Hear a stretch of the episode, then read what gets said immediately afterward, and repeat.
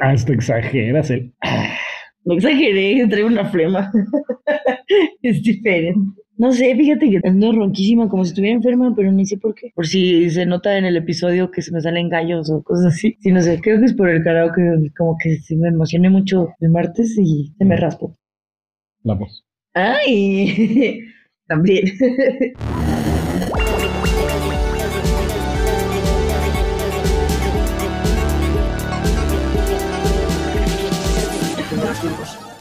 Bienvenidos al fin de los tiempos. Bienvenidos al fin de los tiempos. El podcast en donde cada 15 días deconstruiremos el sistema patriarcal, el capitalismo tardío entre cervezas y pizza.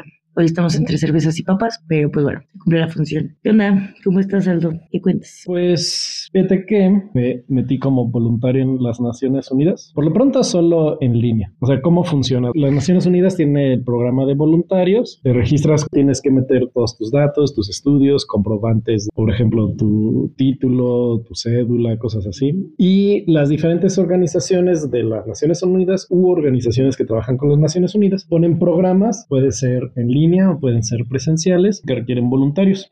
Pues ya, me metí, chequé, mi pasaporte se en la pandemia y no me había dado cuenta hasta que andaba revisando justamente para eso, porque quise meterme pues veo que el mundo está como bien culero en todos lados. A veces siento mucha impotencia, ¿no? Casi siempre siento mucha impotencia. O sea, sí me gusta donar a algunas instituciones locales o mundiales, pero pues no siempre se puede. Y ya entonces decidí, lo que sí puedo donar es mi tiempo. Entonces por eso ya me metí al programa de voluntarios. Y pues ya, lo que haces ahí es que aplicas como una solicitud en los diferentes programas, seleccionan tu perfil y ya. Entonces te digo, por lo pronto es en línea. Busqué a ver si había aquí en México algo que se aplicara como a mi perfil. No había, pero sí apliqué para uno en Uganda y otro en Dinamarca. Entonces, pues no sé, a ver qué pasa de todo esto. La verdad sí me emociona mucho. No sé si se lee algo, te avisan, te notifican y es como, pues yo estoy para allá.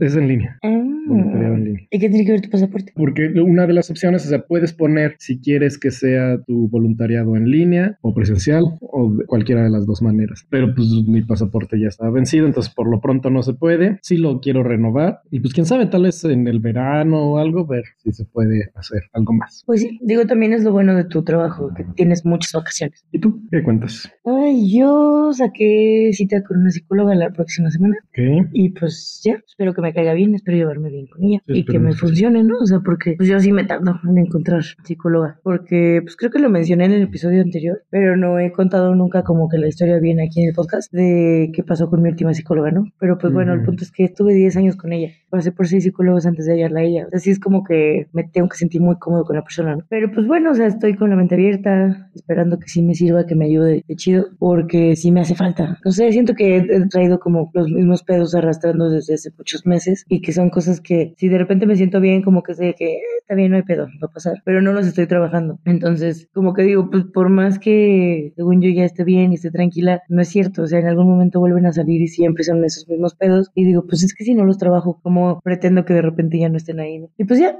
Ok, pues espero que si te sirva, que sí puedas trabajar con esta psicóloga. Pues sí, y de ahí en más, pues pues ahí voy, ahí va la vida. Estamos grabando esto en la semana de Navidad. En general, a mí la verdad no me gustan estas épocas. ¿Por qué? Como me dan como que nostalgia, pero negativa. No sé, tanta familia. Está bien, ¿no? Sí los quiero. Intento disfrutar como lo que tengo y a quienes tengo en este momento de mi vida, pero al mismo tiempo como que me es inevitable compararlo con otros tiempos. O sea, la Navidad del año pasado fue mi primera Navidad con depresión y sí lo noté mucho. Y esta, pues no, a lo mejor no está tan culera, pero como que también traigo mucho ese pensamiento. O sea, hace rato puse un tweet que decía algo como, no mames lo que daría por ser la persona que era antes de tener depresión. Y como que me pegó, o sea, ese pensamiento me pegó todo el día. No sé, y te digo como que estas fechas lo intensifican. Y pues bueno, esta intro quedó medio larga, pero hoy vamos a hablar de cultos y sectas.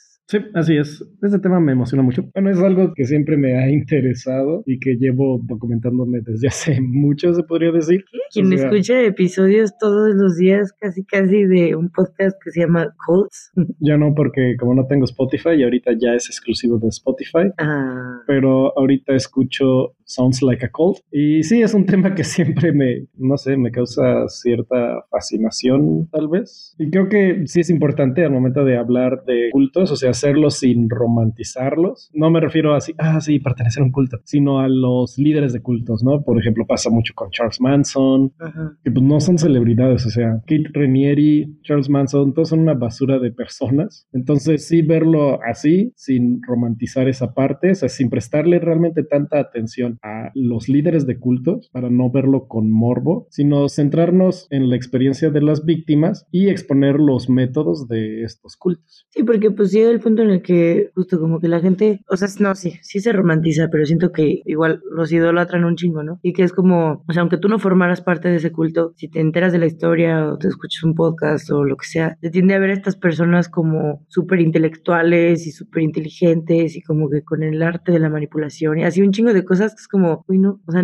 neta no, era un pendejo, o sea, era un pendejo que aprendió tal fórmula y ya, no es como para, uy, no mames, es que hay que investigar cómo funciona la mente de esta persona porque era una maravilla, no mames, o sea, neta, justo eso es como parte del problema, ¿no? O sea, como el verlos como superhumanos, pues, pues no lo son, o sea, son personas mierditas y ya. Luego, cuando uno piensa en cultos, o sea, piensas como en los cultos de los setentas, justamente como la familia Manson o Jonestown, que fue una tragedia, ¿no? Luego, por esa fecha, a finales de los setentas, empieza el pánico satánico en Estados Unidos. Ya hacia los noventas hay otros cultos también muy famosos, como el Heaven's Gate, el Om Shinrikyo. Bueno, surge desde antes, pero el ataque terrorista que hicieron fue en los noventas. Más recientemente fue el caso de Nexium. Y creo que los cultos siguen estando muy presentes, siguen algunos con mucho poder y que todos somos susceptibles. Incluso alguien ha mantenido con vida la página de Heaven's Gate. ¿Neta? O sea, desde, este, sí, te puedes meter a heavensgate.com. Todavía hay y todavía existe. Ajá, y todo. ajá, y te dicen, sí, si quieres un videocassette, mándales un correo. Este, ajá, cuando uno podría pensar pues que la mayoría de esos pates pues lamentablemente murieron, ¿no? Bueno, en este episodio vamos a hablar de cultos, pero vamos a hablar como de cómo funcionan, de qué se trata, algunos ejemplos y así. Y pues sí, o sea, bueno, a mí me gusta, aunque ya me sepa la historia, me gusta escuchar así, no sé, un episodio de un podcast, un episodio de otro podcast. Antes, cuando era adolescente, me gustaba mucho leer una página web que se llamaba, supongo que sigue existiendo, Escrito con Sangre. Era cuando me dio como mi trauma con los asesinos seriales. Y luego de ahí fue como que,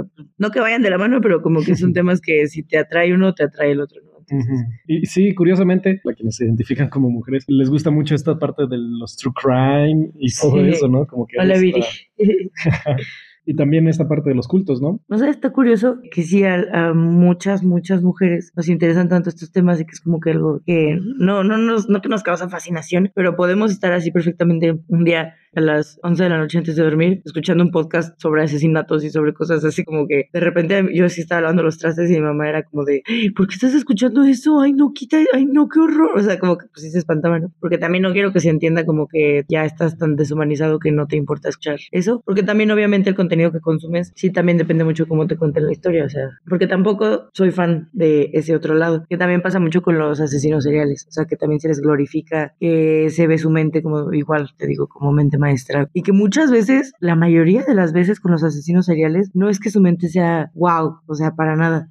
Más bien que el pedo siempre es la policía, lo ineficientes que son, pues, porque por cualquier mamada, o sea, porque el sistema está todo mal hecho, ¿no? Entonces, pues sí. Lo que pasa muchas veces con los cultos es que las autoridades no pueden hacer gran cosa hasta que haya abusos físicos, pero si es abuso mental, eh, muchas veces dicen cosas como, no, pues está por su propia voluntad, es un adulto y sin tomar en cuenta todas las manipulaciones. Es que se usa como esta parte de libertad de culto, ¿no? O sea, así como tal, como el, o sea, si es como una congregación así X, de aunque sea lo que sea que crean, sea lo que sea que hagan, mientras no dañen físicamente como a terceros o entre ellos, pues sí, no pasa nada, técnicamente. Pero, pues ahí es a donde vamos, de qué pedo con los cultos y lo que le hace a la mente de las personas. Entonces, ¿te parece si empezamos diciendo qué es un culto? A ver, la doctora Jan Yalalik, que ella misma perteneció en un culto, después se hizo socióloga, ella dice que es un sistema social cerrado con cuatro características. Uno, el líder autoritario o carismático. Eh, por ejemplo, este pues no se te permite cuestionar al líder ni lo que dice, ¿no? Dos, un sistema de creencia, o sea, ideología que te da las respuestas para todo. Tres, el sistema de control, que son las reglas, o sea, regulaciones abiertas. Por ejemplo, cómo vestir, en el caso de Rainish, que todos visten de naranja, ¿no? Y también dicen con quién te puedes juntar o no te puedes incluso casar, ¿no? Y número cuatro, también un sistema de influencia, que son las técnicas psicológicas que se aprovechan de tus creencias. O sea, se aprovechan normalmente de la culpa, vergüenza, miedo, para mantenerte dentro de este sistema social cerrado. Pero un culto puede ser del tamaño que sea, o sea, puede haber cultos incluso de dos personas, o sea, puede ser el número que sea, ¿no? Porque a veces se suele decir como, ¿qué es la diferencia entre un culto y una religión? Y muchas veces se dice, no, pues el número de integrantes. Pero también la diferencia entre culto y secta también se confunden mucho. Bueno, culto es todo lo que nos acabas de platicar, pero las sectas están en todas las religiones. El judaísmo tiene ortodoxos y caraítas, el hinduismo tiene el shivaísmo y el shaktismo, el cristianismo tiene bautistas y luteranos. O sea, son parte de una religión, pero hay algo que los diferencia entre ellos mismos y por eso es como, dentro de una religión, pero no necesariamente es algo negativo o asociado como con algo de control mental, como los cultos. Sí, y algunas de estas sectas pueden volverse en cultos. Por ejemplo, eh, ¿cómo se llaman? Este, la iglesia fundamentalista del Cristo de los Santos de los Últimos Días, que de ahí han salido varios grupos muy, muy culeros de cultos y empieza como una secta de los mormones. Ajá. Bueno, también, o sea, si le preguntas a un cristiano, te va a decir que, o bueno, es lo que se les enseña ahí, que un culto es como cualquier grupo que siga enseñanzas que contradigan a la doctrina cristiana. O sea, cualquier cosa que no sea lo que ellos piensan, para ellos un culto es eso. Pero bueno, el que nosotros nos basamos es la definición como global, ¿no? Sí, de hecho, no todos los cultos son religiosos. Hay cultos políticos y otros sistemas de control. Por ejemplo, está el Ejército Simbionés de Liberación, que era un grupo extremista de izquierda. Y este grupo se hizo famoso porque secuestraron a una actriz, Patty Hearst, le lavaron el cerebro y luego se unió al culto, al mismo Ejército Simbionés de Liberación, y asaltó bancos estando con ellos dentro de este culto. Entonces tú dices, ¿cómo esta actriz llegó a meterse a ese grupo, no? Dije lavar el cerebro, o sea, ya ese término no suele usarse. Ahorita se usan las tres C, que es condicionamiento, conversión y coerción. Dentro de la coerción entra la represión, inhibición y restricción en lugar de este término de lavado del cerebro. Pero al final de cuentas, o sea, te digo, secuestraron a esta chava, la tenían encerrada en un closet con los ojos cerrados, nada más la dejaban salir del closet para que estuvieran las juntas donde se reunían y estos cuates hablan de política y no sé qué. Y así poco a poco, poco a poco fueron hasta que cayó dentro de ese mismo culto y empezó a asaltar bancos junto con ellos. O sea, lo que hacen estos grupos es que siempre logran hacer una mentalidad nosotros contra ellos. O sea, un culto religioso, o sea, político, como este ejemplo que acabo de dar, ¿no? Y todos suelen ser sistemas cerrados, sobre todo en los grupos muy, muy opresivos, que una vez que estás dentro, este, no puedes salirte fácilmente de ello. Porque ya no es aceptado o porque ya está mal visto como el lavado de cerebro. No sé. O sea, bueno, estaría como para googlearle, ¿no? O sea, como de a ver quién se quejó. Ahora, en el primer punto que menciona la doctora Lali, es, es lo de los líderes, eh, que las reglas no suelen aplicarse parejo. Para el líder, normalmente el líder está excepto de esas reglas. Por ejemplo, muchos cultos que dicen, no, no puedes tener sexo y el líder tiene un chingo de relaciones abusivas con las personas del culto, con ¿no? todas. Ajá. Y estos líderes suelen ser narcisistas que piensan que el mundo gira alrededor de ellos, ¿no? Pero realmente, o sea, yo creo que la mayoría son estafadores que saben exactamente lo que están haciendo. O sea, algunos pueden creerse sus mentiras porque pues, suelen salirse con la suya, ¿no? Y pueden llegar a creer que son un dios o una figura similar.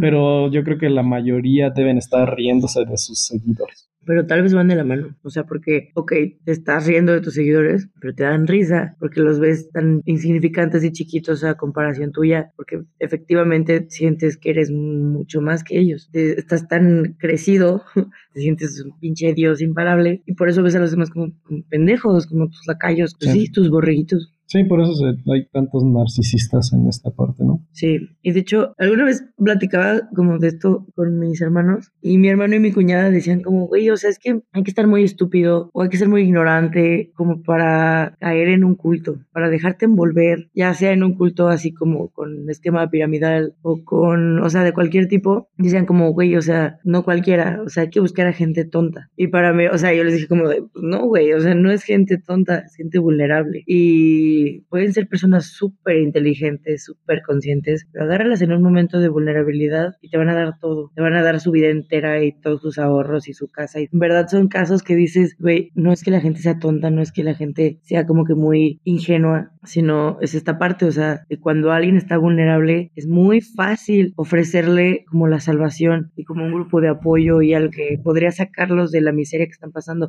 Digo, por eso es súper común que muchos cristianos son así de que, no sé, eran drogadictos y se volvieron cristianos o eran alcohólicos y se volvieron cristianos.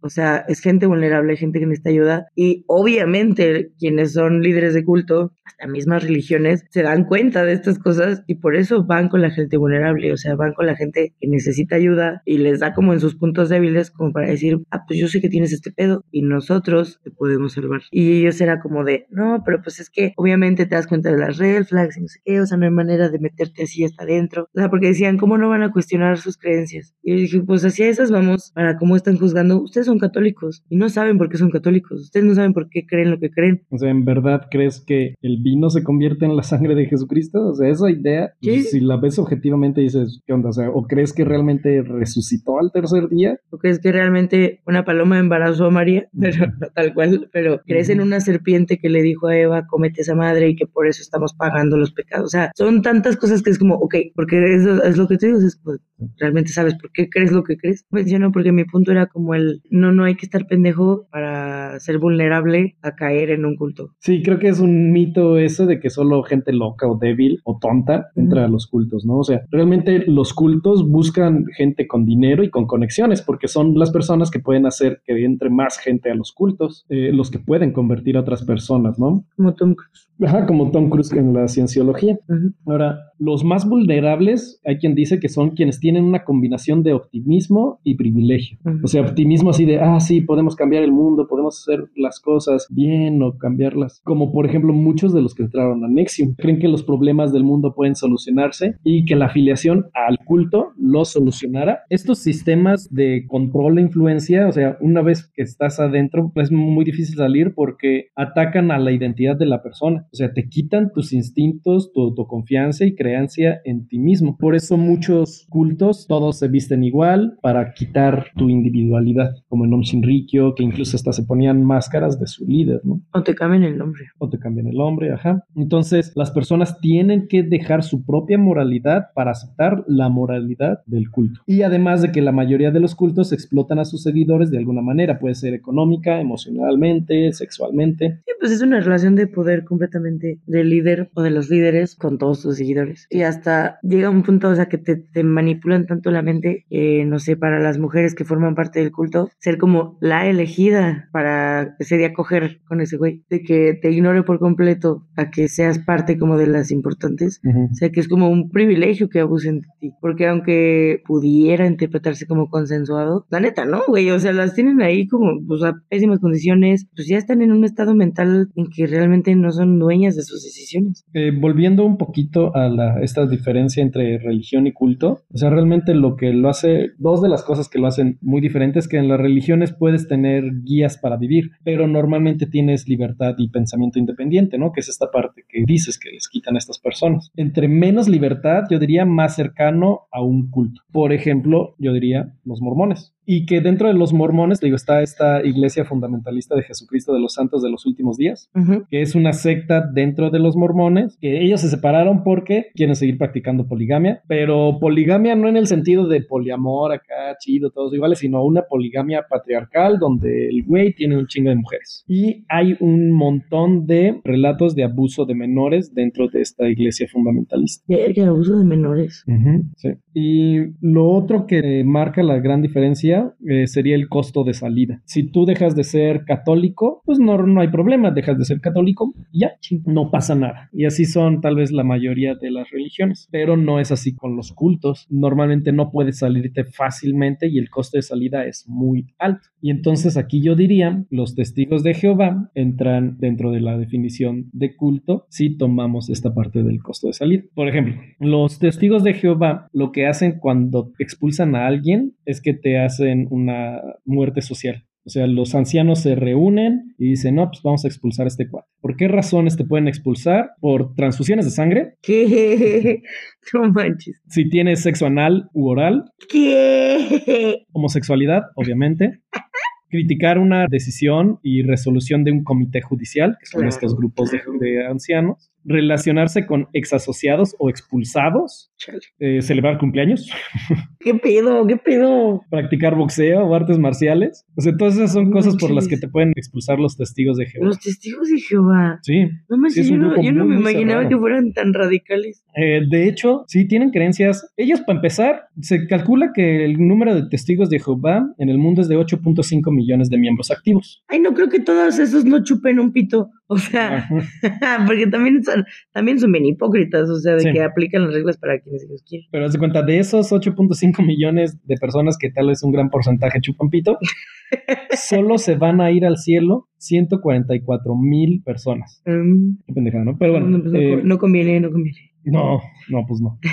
¿Y qué es lo que pasa? Haz de cuenta. Para los testigos de Jehová, igual esta parte de que te separan de nosotros contra ellos, o sea, no ven bien que te juntes con personas de fuera de los testigos. Obviamente que si vas a bares, te platican que los bares son así como Sodoma y Gomorra, cosa horrible, Neta. cosa espantosa. Pero los bares que yo voy, no es cierto. Ahí sí. Saludos a la frater.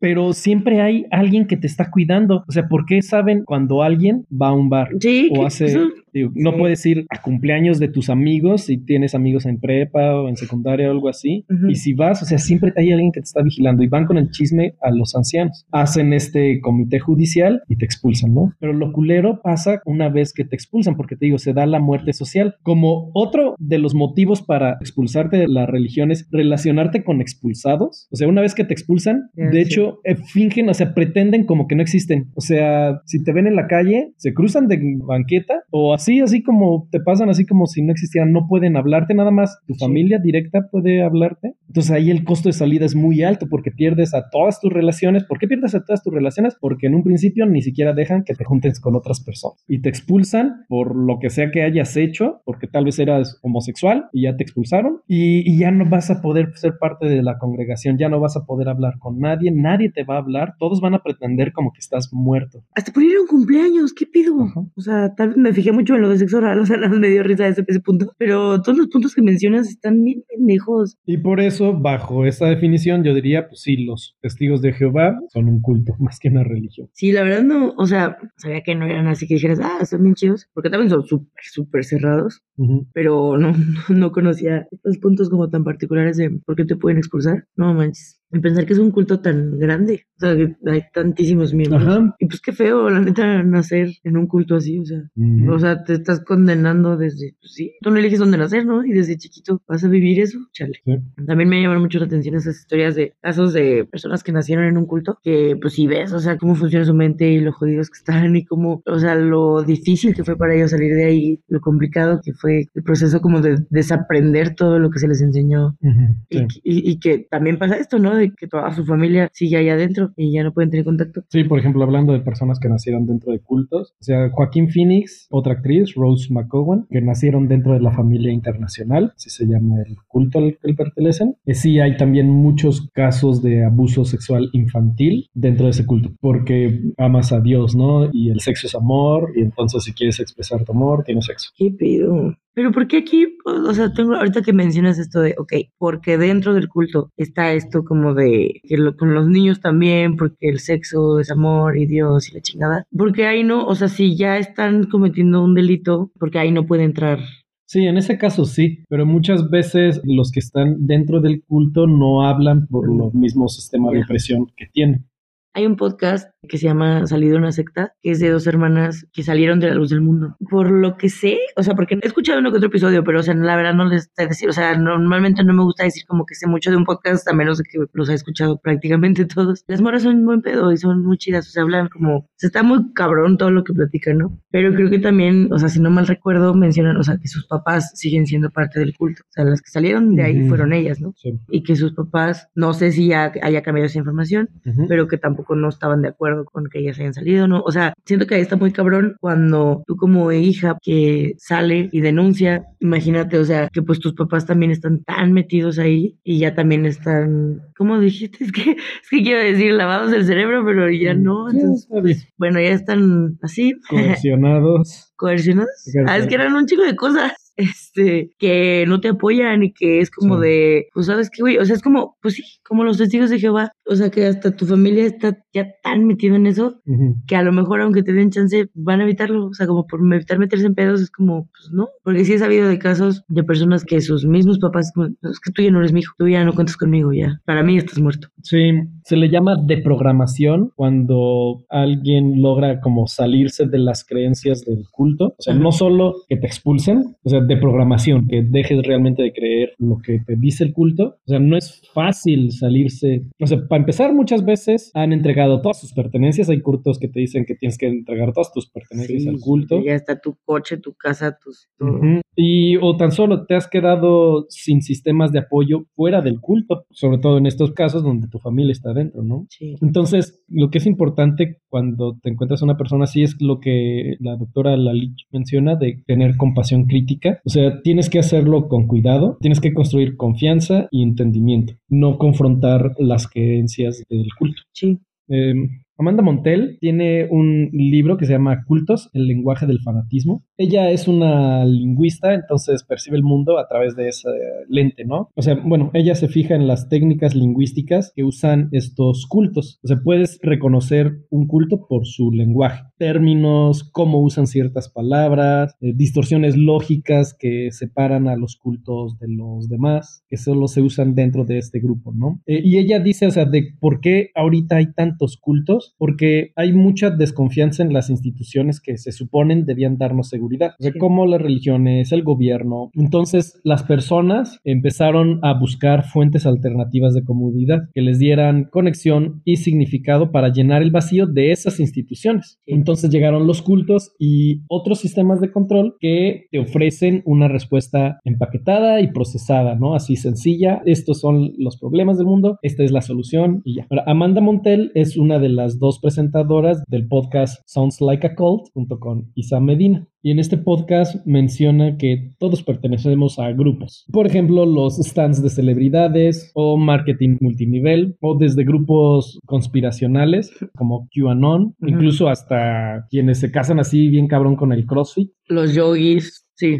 O sea, o desde Como- ser emo, o ser skater, o ser algo, no sé. De hecho, a, a lo que voy de indoor cycling, hay gente que es así como de, ay, güey, esa madre es un culto. Y es que luego pues suben clips así como de la coach en su momento como motivacional que empieza a decir como de, y es que es". O sea, entiendo por qué podría pensarse eso, pero no mames, o sea, quién sabe. Ta- también solo conozco un estudio, no, no sé, no sé cómo se viva en los de la Ciudad de México, no sé la neta. Y por ejemplo, ellas mencionan en este podcast así como tres niveles justamente de los grupos estos, ¿no? Que es Live Your Life, vive y deja vivir. Como yo diría, pues si eres Swifty, perteneces dentro de un grupo, tienes su propio lenguaje, pero no pasa nada. Si ya dejas de ser Swifty, normalmente no suele pasar nada. Si le Normalmente tires, si le tiras mierda a Taylor Swift, ahí sí ya se te van a ir todas ¿no? encima, ¿no? Pero normalmente suele ser como Live Your Life. El siguiente nivel es Watch Your Back, o sea, cuida tu espalda. Aquí yo diría, por ejemplo, tal vez eh, las super fans de Jared Leto que hasta van a su isla o a su retiro que tiene, que ni siquiera sabían que había una pandemia, ¿no? Sí. Por ejemplo. Y el último nivel es Get the Fuck Out. Que sería, por ejemplo, los seguidores de Till Swan. Así de, no sé qué, si sigues a esta persona, get the fuck out. O salte la chingada. Do you think it's a live your life, a watch your back, or a get the fuck out level cult? Bueno, ah, y esta autora, Amanda Montel, la de este libro de cultos, el lenguaje del fanatismo, su papá pertenecía a un grupo que se llama Sinanon. Y ese grupo me da mucha tristeza porque empezó como un grupo para ayudar a personas con problemas de adicción, pero terminó siendo como un culto. Porque ellos lo que hacían era, tenían una reunión donde ponían una persona al centro y le empezaban a tirar mierda a todo mundo. Mm. A que te sintieras chiquito, hacerte sentir una basura, para luego sentirte, no, pero aquí te amamos, Entonces, muchos ya se volvieron como totalmente seguidores de Sinanon porque ya estaban como muy involucrados en eso, ¿no? Y te digo, y empezó como algo donde trataban de ayudar a personas. Fíjate que ese es un método muy común dentro de los cultos, o que empezó como otra cosa y se vuelve un culto. El desarmar por completo a la persona. Y, bueno, creo que más que desarmar, o sea, porque desarmarse podría entender como que quitar sus barreras como para poder llegar como a lo más puro de la persona. Es, es como un método en donde tiras mucha mierda a la persona, Sí. la sobajas, la pisoteas, la dejas en el piso, o sea, la dejas mal, le tiras un chingo de mierda en su cara, o sea, pues sí, te hacen tu dignidad por completo se pierde y en ese momento donde estás más vulnerable, ya ahí es donde entran. O sea, con- así como eh, lo que Sí. mencionas, ¿no? Como de, pero nosotros te amamos, y esta es tu familia, y aquí es bienvenido, y se agarran a llorar, y eso en muchos, ya ni siquiera cultos como tal. Pues en los retiros espirituales de los católicos, eso hacen. Sí, bueno, ¿quieres que te cuente? A ver, cuenta. Cuando yo tenía como 12, fue cuando mi papá me empezó así como que a buscar psicóloga. O sea, fue la primera vez que iba a ir con una psicóloga. Pero poquito antes de eso, es que fue un pedo. Creo que se los conté en el episodio de depresión. En algún momento de mi vida me llegué a cortar, ¿no? Y pues resulta que era por ansiedad y lo que. Antes de que se diera como que ese diagnóstico de que era por ansiedad, pues mi papá estaba como desesperado, ¿no? Como de qué pedo, o sea. Y en algún punto, no sé cómo salió a tema o cómo llegó esa conversación, porque él habla con un tío, un primo de mi papá, y le recomienda un curso o como tipo retiro o algo así en Zacatecas y que él te cambia la vida y algo maravilloso y que vuelves a nacer y así. Y pues mi papá dijo, pues va, o sea, y estaba bien pinche caro. Yo en ese momento no sabía cuánto costaba, pero eran de que cuatro fines de semana, no seguiditos, o sea, estaban como espaciados. Para poder completar los cuatro fines de semana, pues tenías que seguir pagando. O sea, no era como Ah, que sí. un pago único y ya. Y realmente tenías que llegar al final, no podías quedarte a mitad del camino, porque todo el tiempo te decían eso, o sea, de que casi casi si te quedabas a mitad del camino eras un mediocre pendejo, bueno, para Mm, nada, ¿no? sí. Y que te olvidaste y te dejaste caer y no sé qué. Porque también ahí los tres fines de semana eran muy rudos, eran muy como, pues eso, o sea, como que el sobajarte, el hacerte sentir la persona más mierda, hacían retos. Aquí, de hecho, este estaba muy light porque era para adolescentes. Hay una versión que es para adultos, ese sí es como está mucho más rudo, ¿no? O sea, más culero. Acá, pues como éramos menores de edad, pues no se pueden pasar tanto de verga, pero de todos modos sí eran cosas como medio que sí te triggereaban cañón, o sea, y te hacían hacer cosas que a lo mejor en el momento tú las piensas cagadas, como de que, ay, no, qué pena, ay, no sé qué, pero ya de adulto yo me acuerdo de esas cosas y sí es como, uy, qué pedo. No sé, por ejemplo, me acuerdo un reto que a los hombres nos hicieron ir en pañales al centro a repartir flores. Y si estabas delgado, era pues te cagabas de risa y era como de que, ay, sí. Pero a quienes estaban gordos y tenían un pedo con eso y era como parte de sus inseguridades, pues ese, ese reto no les hacía nada bien, o sea, los hacen sentir como súper vulnerables. Y también a las mujeres creo que nos hicieron como bailar en medio del jardín, así, estuvo bien raro. Pero como estás chavito y lo que es como que dices como que, ay, sí, jaja, no sé. No es como algo cagado, ¿no? Como que te están este, haciendo algo en la Manipulando. mente, ¿no? Ajá. Y siempre te decían esta parte como de que los primeros tres fines de semana eran los más rudos, del cuarto nadie hablaba. O sea, decían como que era una experiencia que te cambiaba la vida, pero del cuarto nadie podía spoilearte, ni los de staff, que eran personas que ya habían tomado el curso, ni la entrenadora, nadie decía absolutamente nada del cuarto fin. Entonces te creaban como esta expectativa como de, verga, güey, pues ¿qué voy a vivir? que Hasta te metían de repente como ciertos mieditos de que, no, es que en el último fin todos nos desnudamos y nos vemos por horas y nos, nos metemos a un lago y ya no sé qué creer porque realmente nadie me dice nada. Pero bueno, la verdad ahí creo que sí dependía mucho como de los pedos que sí trajeras, porque por ejemplo el primer fin de semana hubo una dinámica que era de tú te sentabas y los staff pasaban entre toda la gente, tú tenías que gritar algo que te cagara, algo que odiaras de tu vida, algo con lo que fueras infeliz, tenías como que sacarlo, ¿no? Y te presionaban y si no sabían por dónde llegarle, te empezaban a decir cosas de tu papá, de todo, así como que viendo por dónde, cuál era tu punto Sí. débil, y habían almohadas así para golpear. Se supone que tenías que golpear la almohada. Había gente llorando en el piso. Y yo estaba sentada y me, me tenía como a tres personas gritándome como para emputarme y hacerme sacar lo que trajera. Pero neta yo estaba como, pues, ¿qué, qué dijo? Pues, o sea, yo veía a las demás personas la ira que tenían dentro y cómo lo estaban sacando. Y yo sentía mis problemas como súper insignificantes. O sea, sentía como la cosa más pendeja y era como, tal vez ellos sí tienen problemas reales y yo solo soy una pendeja más y ya, ¿no? Pues no sé, o sea, por más que me presionaban y me querían como que hacer explotar, yo no pude. O sea, era como, no, es que no me nace, no me nace golpear la almohada. O sea, creo que tal vez tengo un chingo de privilegios y no tengo ese coraje dentro de mí. Y pues no, sí había gente con historias bien culeras. El punto es que prácticamente fue eso, o sea, de que los tres primeros fines te desarmaban y te dejaban como que sintiéndote de la verga, pero al mismo tiempo bien porque te la pasabas divertido ahí, estaba como que cagadito. Y a veces sí eran retos fuertes, o sea, sí era como de que verga, güey, o sea, a lo mejor esto a mí no me triguea, pero estoy viendo a la morra que está llorando en la esquina porque ahí así la trigueó. salud, Camilo, salud que otra vez está aquí, perrito. Y el último fin de semana que creíamos que iba a ser así como que pinche masacre y así algo horrible. Y era justo como el, el punto, meternos un vergo de miedo por el último fin de semana. Sí, ya era como tipo retiro, así de que nos fuimos a, no me acuerdo qué montañas. Hacía un putero de frío. Fui ahí, ya fue como puras cosas bonitas. Y puras cosas amorosas y de que toda la familia y la chingada y así. Pero el pedo, obviamente, estos güeyes solo quieren dinero. No dudo que hayan ayudado a mucha gente, pero para dejarnos subir al camión para ir al último fin de semana, que era el más esperado, tenías que llevar, ahí le decían dos enamorados, que era llevar a dos personas conocidos tuyos que firmaran y que dieran su primer pago para el siguiente curso. Si tú no les dabas a dos personas que fueran a entrar a esa misma cosa, tú no te podías ir. O sea, aunque tú pagaras tu último fin de semana, si no llevabas a dos personas afiliadas, vales verga, no puedes ir a tu último fin de semana. Y me acuerdo que mi papá, es que como eran Zacatecas, pues nosotros era como de, güey, es que a quién llevamos, güey, o sea, no conocemos a nadie aquí, porque quienes conocíamos pues eran familia, pero familia que no iba a pagar 10 mil pesos. Entonces nosotros de plano era como de que, güey, que para los de aquí a lo mejor es más fácil, pero nosotros qué chingados, ¿no? Y mi papá se emputó muy y se empezó a pelear con ellos, así como de que no mames, o sea, a ver, estoy pagando lo de las dos, ah, porque no sé, creo que no lo he mencionado, pero fui con mi hermana, nos fuimos juntas a ese curso. Y estaba, se estaba peleando con los güeyes del staff y es como de que no, pero es que es para poder seguir repartiendo el mensaje, y es que de cuál pinche mensaje, pinches pendejos dinereros, o sea, mi papá ya estaba bien emputado. Y también como que medio se empezó a pelear con el tío que nos recomendó eso en primer lugar, porque pues él estaba muy metido en eso, entonces él sí era como de, no, pero pues a ver, no te enojes, no tienes, sí, o sea, pues son las reglas, así funciona esto, se les explica, no es por ser mala onda con tus hijas, simplemente pues tienen que traer a sus personas y no, no se puede y así, total, o sea, se arregló a tal punto en que creo que mi papá terminó diciendo así como de que Simón, voy a traer a mi otra hija y a mi otro hijo, obviamente mis hermanos no fueron, pero sí, sí les mencionamos, o sea, porque en esos momentos sí nos gustaba. Por eso te digo que es hasta que ya pasan años, hasta que ya eres adulto, que te acuerdas y dices,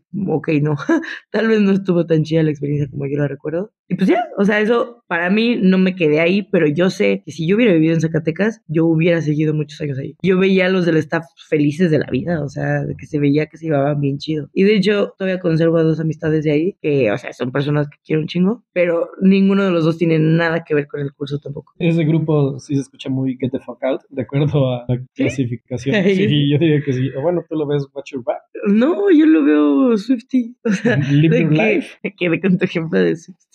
O sea, es que si te sales no hay pedo. Pero el que te anden, El- el que pedo, te ajá, digan justo el es pedo es que no te dejen. dos personas, Sí. no mames. Pero es que no te dejen completar tu curso, porque justo es el mero final lo más esperado. No te dejan si no llevas No, y que te dicen, eres débil si no completas el curso Ah, y sí. cosas así. Sí, y de hecho, sí hay gente que llega, no sé, al segundo fin de semana y ya no lo continúa, pero porque no lo puede pagar. Y cuando se van y después está la entrenadora, porque así se le dice, ¿no? A la que da todo el curso. Cuando está la entrenadora hablando, les empieza a tirar mucha mierda a quienes ya no están. De, no, pues claro, pues sí, se veía, al, legua se le veía que era débil, era así de carácter débil. Les empieza a tirar mucho como de que tú dices, oye, güey, no, no me puedo salir porque voy a ser esa persona, ¿no? Sí.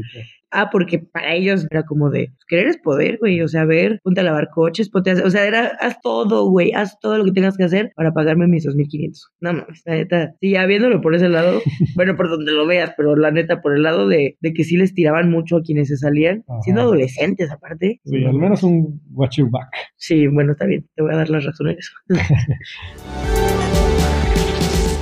Robert Lifting creó el término Toast Terminating Cliché, sea, como cliché para terminar pensamientos, que es una expresión fácilmente memorizable y repetible para terminar el pensamiento independiente y las dudas. Por ejemplo, te dicen, no, es que ese es un pensamiento limitante o no te dejes ser gobernado por el miedo. O entre los católicos, por ejemplo, Dios actúa de manera misteriosa. O sea, oye, ¿por qué tu Dios mata a niños inocentes? Dios actúa de manera misteriosa. El plan de Dios es perfecto. Ajá, todo pasa por una razón. Eso, eso es un talk terminator, un cliché. Porque todas las personas que pertenecen a un culto tienen como cierta disonancia cognitiva, pero suelen poner esas dudas como en el fondo de su mente. Pero lo que pasa es que la carga se vuelve más y más pesada. ¿Quieres que platiquemos de algunos cultos? Sabes que la gente no puede ver tus cejas, ¿verdad? que me lo pregunta y mueve las cejillas así rápido, así como que, no sé, pero está emocionado. Sí, a ver, vamos a platicar. Vamos a hablar de Bhagwan Sri Rajneesh, o mejor conocido como Osho. No. Este cuate tiene libros como Meditación, la primera y última libertad, Aprender a amar, tiene un chingo de libros el güey, pero esos son como el tipo de títulos, entonces ya saben, ¿no? Como qué tipo de autores, ¿no? De hecho, su ashram en Pune, en la India, es uno de los principales centros turísticos. Y este Osho, vamos a llamarle Osho porque es más fácil que decir Bhagwan Sri Rajneesh, fundó una comuna en Oregon, en Estados Unidos, que se llamó Rajneeshpuram. Y este cuate, el güey que dice bienestar emocional, tenía 93 Rolls Royce. O sea, del dinero que le daban sus, ajá, del dinero que le daban sus seguidores. Y sus seguidores, el objetivo que querían era darle un carro para que tuviera uno al día. No mames, qué huevos, eh, qué huevos. Ajá, y, y, bueno, tiene creencias así como budistas, de meditación y todo esto, este señor. Pero realmente su culto es un culto apocalíptico. O sea, decían cosas como la tercera y última guerra mundial está en camino. Y en su comuna en Oregon tuvo un periodo de silencio y aislamiento, en donde solo se comunicó con Sheila, que era como su asistente. Y Sheila entonces dirigía el grupo en su nombre. Pero esta señora lo que hizo, organizó un ataque terrorista con salmonela The Dales, o no sé cómo se pronuncia, en una ciudad de Oregon. Uh -huh. O sea, contaminaron barras de ensalada en varios restaurantes. Lo que querían hacer era incapacitar a los votantes para que los candidatos de Sheila ganaran y quedaran dentro de esta ciudad. O sea, para tener más permisos, tener más terrenos y cosas así. ¿Qué pedo?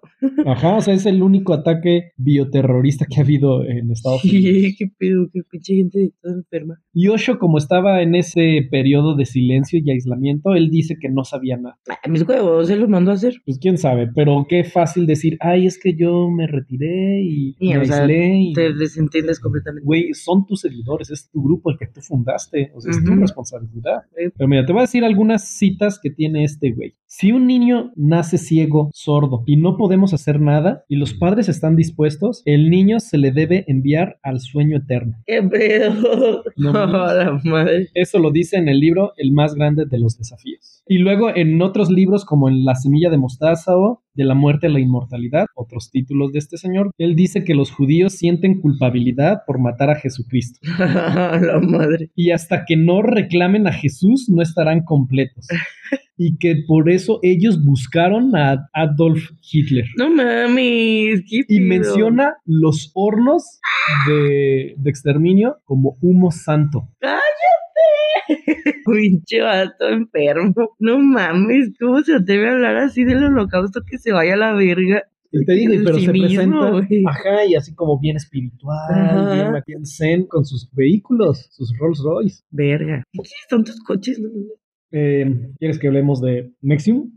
Que pues es eh, como que Mm. estuvo muy sonado recientemente. Me voy a Y- enojar. Y ese sí ha sido uno de los más culeros de los que nos hemos enterado. El culto en donde marcaban a las mujeres Sí. como vacas. Igual no quiero hablar del fundador, Kate Ranieri, que él decía que tenía, ¿cuánto? 400 coeficiente intelectual, una mamada Ah, así. sí, se sentía inteligentísimo ese cabrón. Ajá, y bueno, se va a podrir en la cárcel 120 años. ¿Podrir o pudrir? Eh, como sea, no sé. Bueno. Nexium inició como un programa de marketing multinivel junto con Nancy Salzman. Se llamaba Executive Success Program Programs, que era coaching para ejecutivos. Cursos así de gana más dinero, sé más productivo. Por eso me cagan los grupos de coaching, realmente son muy peligrosos. Eran, así como esto que estás mencionando, e, eran seminarios de días, lo que ellos le llaman Large Group Awareness Training, que es como su lenguaje, ¿no? O sea, en esto era un proceso donde escuchabas día y noche, no te dejaban descansar, escuchabas su jerga, te debilitan y te preguntan así como, ¿cuáles son tus debilidades?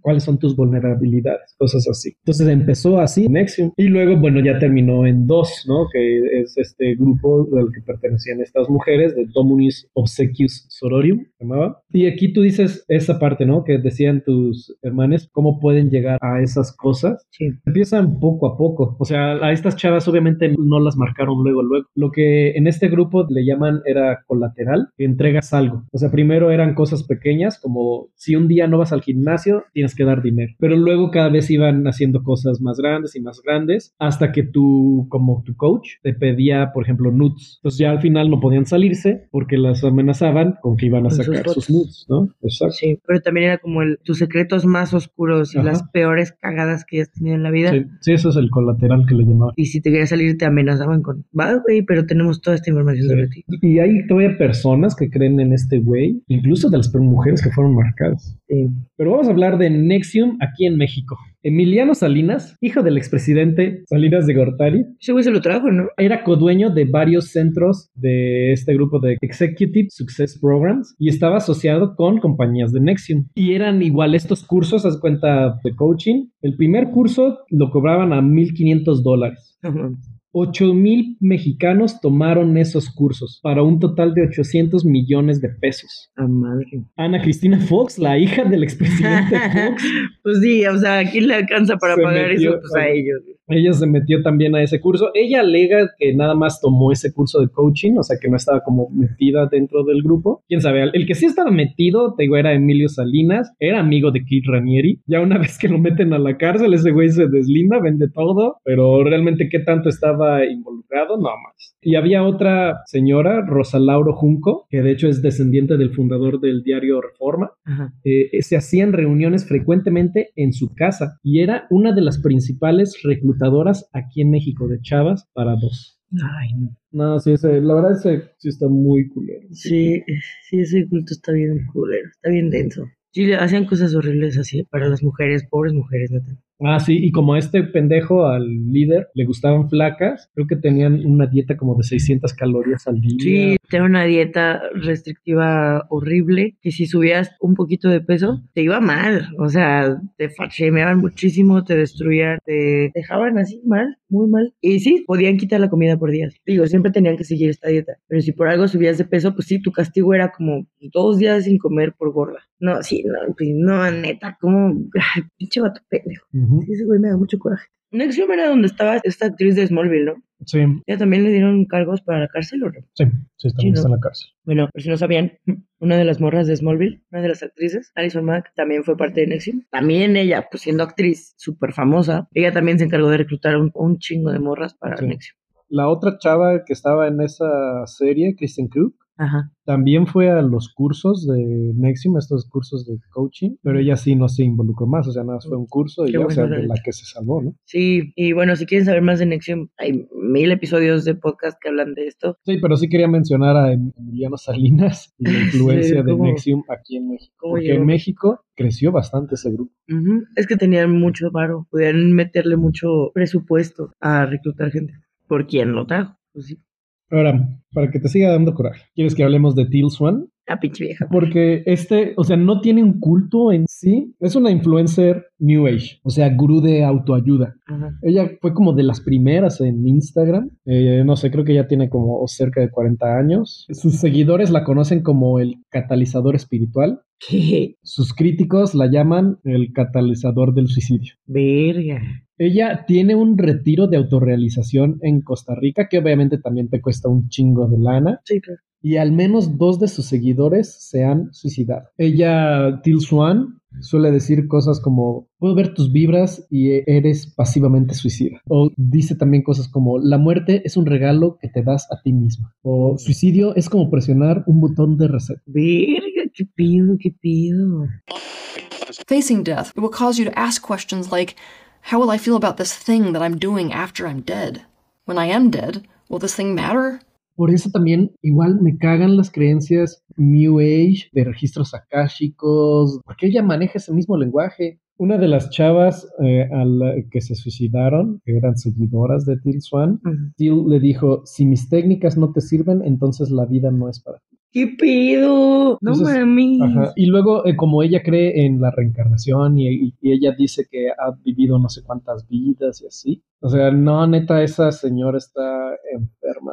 La vida no es para ti. O sea, si yo, que soy todopoderosa, yo curo todo, si ni yo logro ayudarte, Exacto. pues resígnate, mami, porque la vida no es para ti. Pinche vieja estúpida, se me olvida que esa vieja me caga. Hace mucho que no me topo videos de ella porque me, me emputaba mucho. Me caga, te lo juro que ella sí es, o sea, es una mujer muy peligrosa. Trata horrible a sus seguidores, o sea, los desarma bien culero, les dice cosas culerísimas, los ofende, los insulta, los hace sentir basura. Y pero ella es perfecta y es ella es la salvadora. Y solamente con ella van a poder ser felices. Y es como, pinche vieja estúpida, por ti tienen depresión culera. Ay, no mames. Y, y qué feo que sea responsable de dos suicidios, neta, pinche vieja estúpida.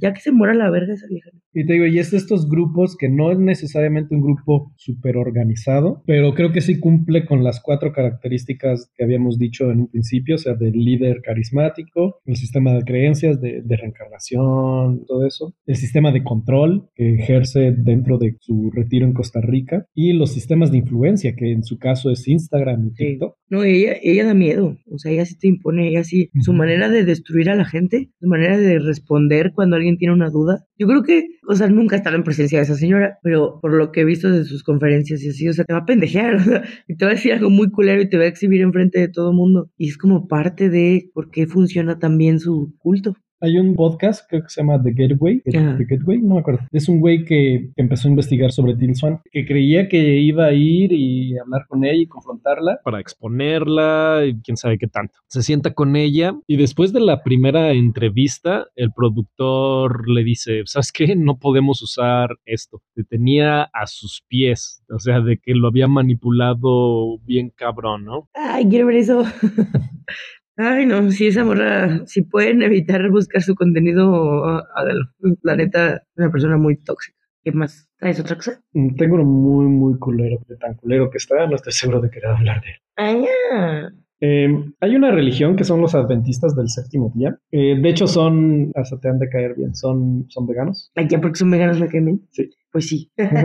Pero de esa religión han salido grupos bien culeros. Unos son los davidianos, que seguían a David Koresh, que también dicen que era un tipo, no sé, muy manipulador, obviamente. Ujú. Que haz de cuenta, este grupo, los davidianos, se hicieron famosos porque la policía llegó a sus instalaciones, en Huaco se llamaba la ciudad, y duraron en combate por días. O sea, todos los seguidores que estaban dispuestos a morir por este señor, por el líder, se atrincheraron en su base y estuvieron combatiendo con la policía hasta que explotó el lugar y, y murieron un montón de personas, de los seguidores de estos davidianos. Pero eso no es lo más culero, que está muy culero, eso no es lo más culero de los cultos que han salido de los adventistas del séptimo día. Hay un grupo, eh, no conocía de ese hasta que me estuve documentando ahorita, Ujú. que se llama The Anthill Kids, que su fundador fue Rush Deriol. ¿Qué se cuenta? Este pendejo. El requerimiento era embarazar a las mujeres del culto. O sea, tuvo 26 hijos. No mames. Y el güey realizaba operaciones amateur para demostrar sus poderes curativos. ¿Qué pedo?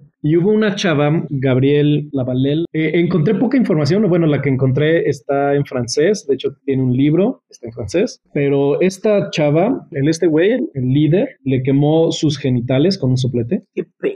Le rompió una aguja en su espalda, removió sus dientes, cortó partes de su pecho. Cuando intentó escapar, removió uno de sus dedos con un cortador de alambre hasta que de plano le cortó el brazo con un machete. ¿Qué pedo con ese güey? La chava por fin logró escapar, Gabriel Label, Lavalel, perdón. ¿Pero por qué? O sea, ¿por qué hizo eso? ¿Nomás? Por sus pendejo, por manipulador, ¿Qué ajá. pedo? Enfermo. No, y hay cosas horribles de lo que se hablaba de ese, o sea, de una vez que se murió una chava, que de hecho Gabriel Lavalel la tuvo que sujetar mientras el güey, o sea, la chava le dolía el estómago, el güey dijo, ah, sí, ahorita te operamos. Le hizo un enema con aceite, quién sabe qué tanto le echó, le abrió el estómago sin anestesia, le sacó las tripas, la volvió a cerrar. Gabriel Lavalel le tuvo que coser con aguja e hilo y obviamente murió al día siguiente. Y creo que fue a ella la que le hicieron como un agujero en su cráneo y los hombres, incluyendo el fundador, este, echaron su semen. ¿Qué pedo? No mames. Para que resucitara según esto. Ay, qué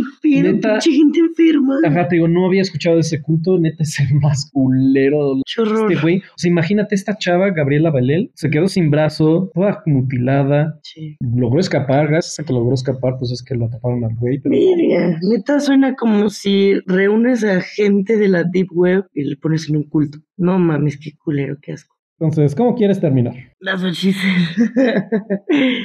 Mátame. Ah, ya me dio cosa, qué asco. Em, no sé, es que siento que.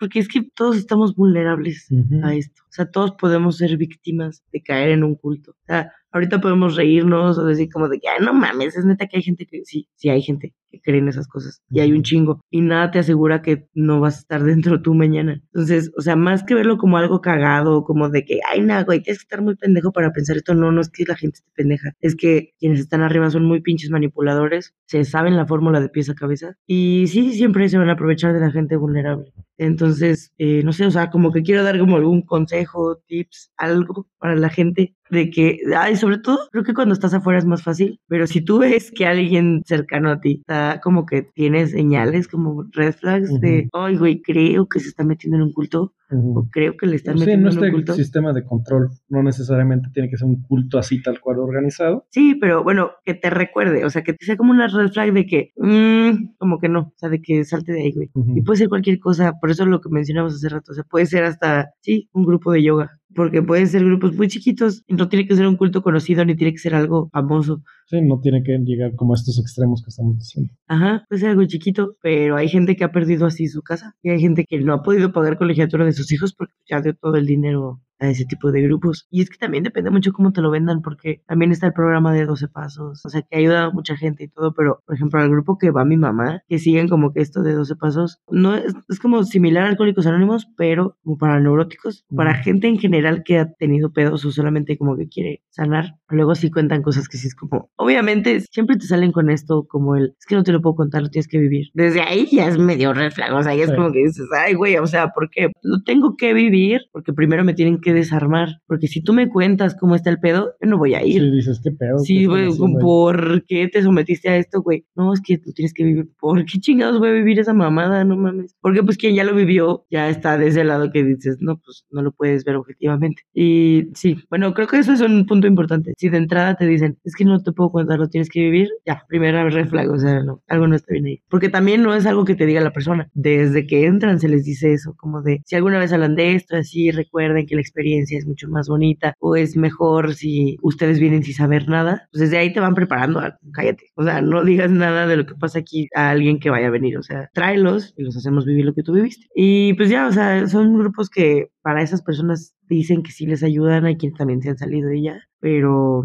luego sí escucho como, creo que es el cuarto y quinto paso, que está bien culero, o sea, que los tienen todo un fin de semana en un vergo de hambre, en el frío, o sea, los someten como a cosas bien culeritas y los tienen escribiendo todo, todos sus traumas, todos sus pedos, cosas de la infancia, cosas súper así de que hace un chingo de años, que también podrían ser ya recuerdos falsos para ese punto, digo, sin haber dormido todo el día y estar madreado. Los hacen escribir toda la mierda que traigan adentro, pero estando muy cansados y muy así agotados, y después leérselo y no les dicen, desde antes no les dicen que se los van a leer a alguien más. Entonces es lo que los hace más vulnerables en el mundo, ahora se los tienen que leer a alguien. Y es como, puta madre, Sí. alguien va a saber esto de mí, güey. Sí, pues es lo mismo que el colateral con Granier. Ajá, y terminan que como a las 11 de la mañana. O sea, neta sí los drenan bien feo. Y ellos salen de ese fin de semana diciendo que fue liberador, que fue así, wow. Pero por eso también no te lo cuentan. O sea, mi papá fue eso, mi mamá fue eso, mi hermana fue eso. Y todos es de que en algún punto es como, no, es que lo tienes que vivir. Yo sé, porque en algún momento mi papá como que se le salió y ya medio lo platicó, ¿no? Bueno, pero pues igual ibas a ir, ¿verdad? Y ya, contó. Y se me quedó muy grabado porque dije, a la madre, no, pues qué bueno que no fui, gracias. Prefiero ir a terapia, ¿no? O sea, Sí, o sea, toman un sistema como el de los 12 pasos,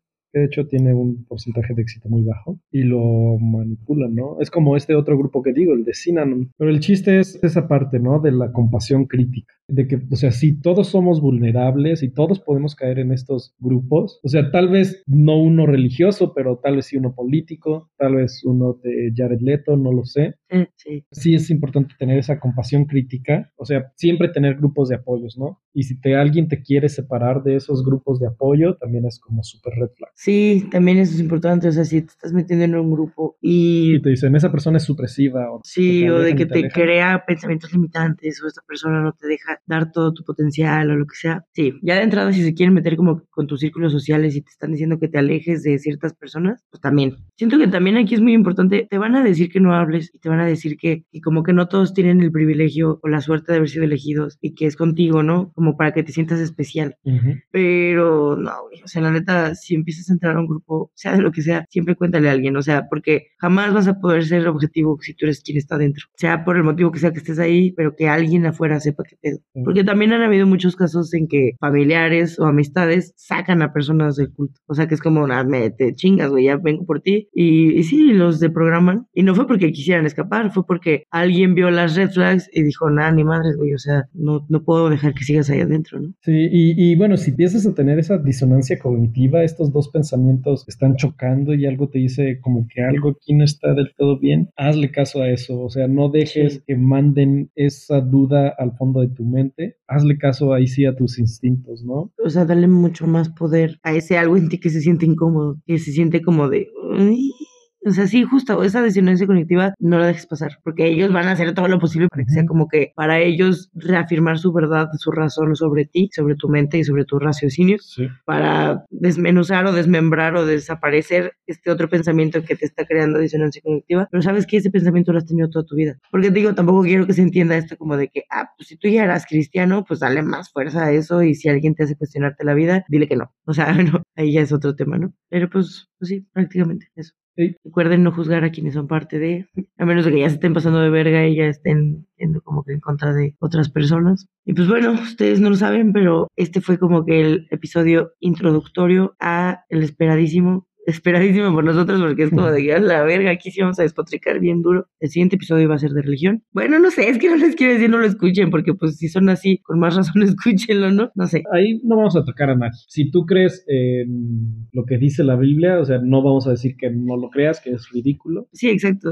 ¿Cómo te encuentran en redes sociales? Me encuentran como Aldo Maledictus, no suelo usar Instagram ni nada, pero pues ahí me van a encontrar. Si lo usan, no le hagan caso. Yo estoy como Natashwill, W-E-A-L, en Instagram y sigan al podcast como fin de los tiempos.mx. Y pues listo. Eh, ¿Ya dejo de grabar?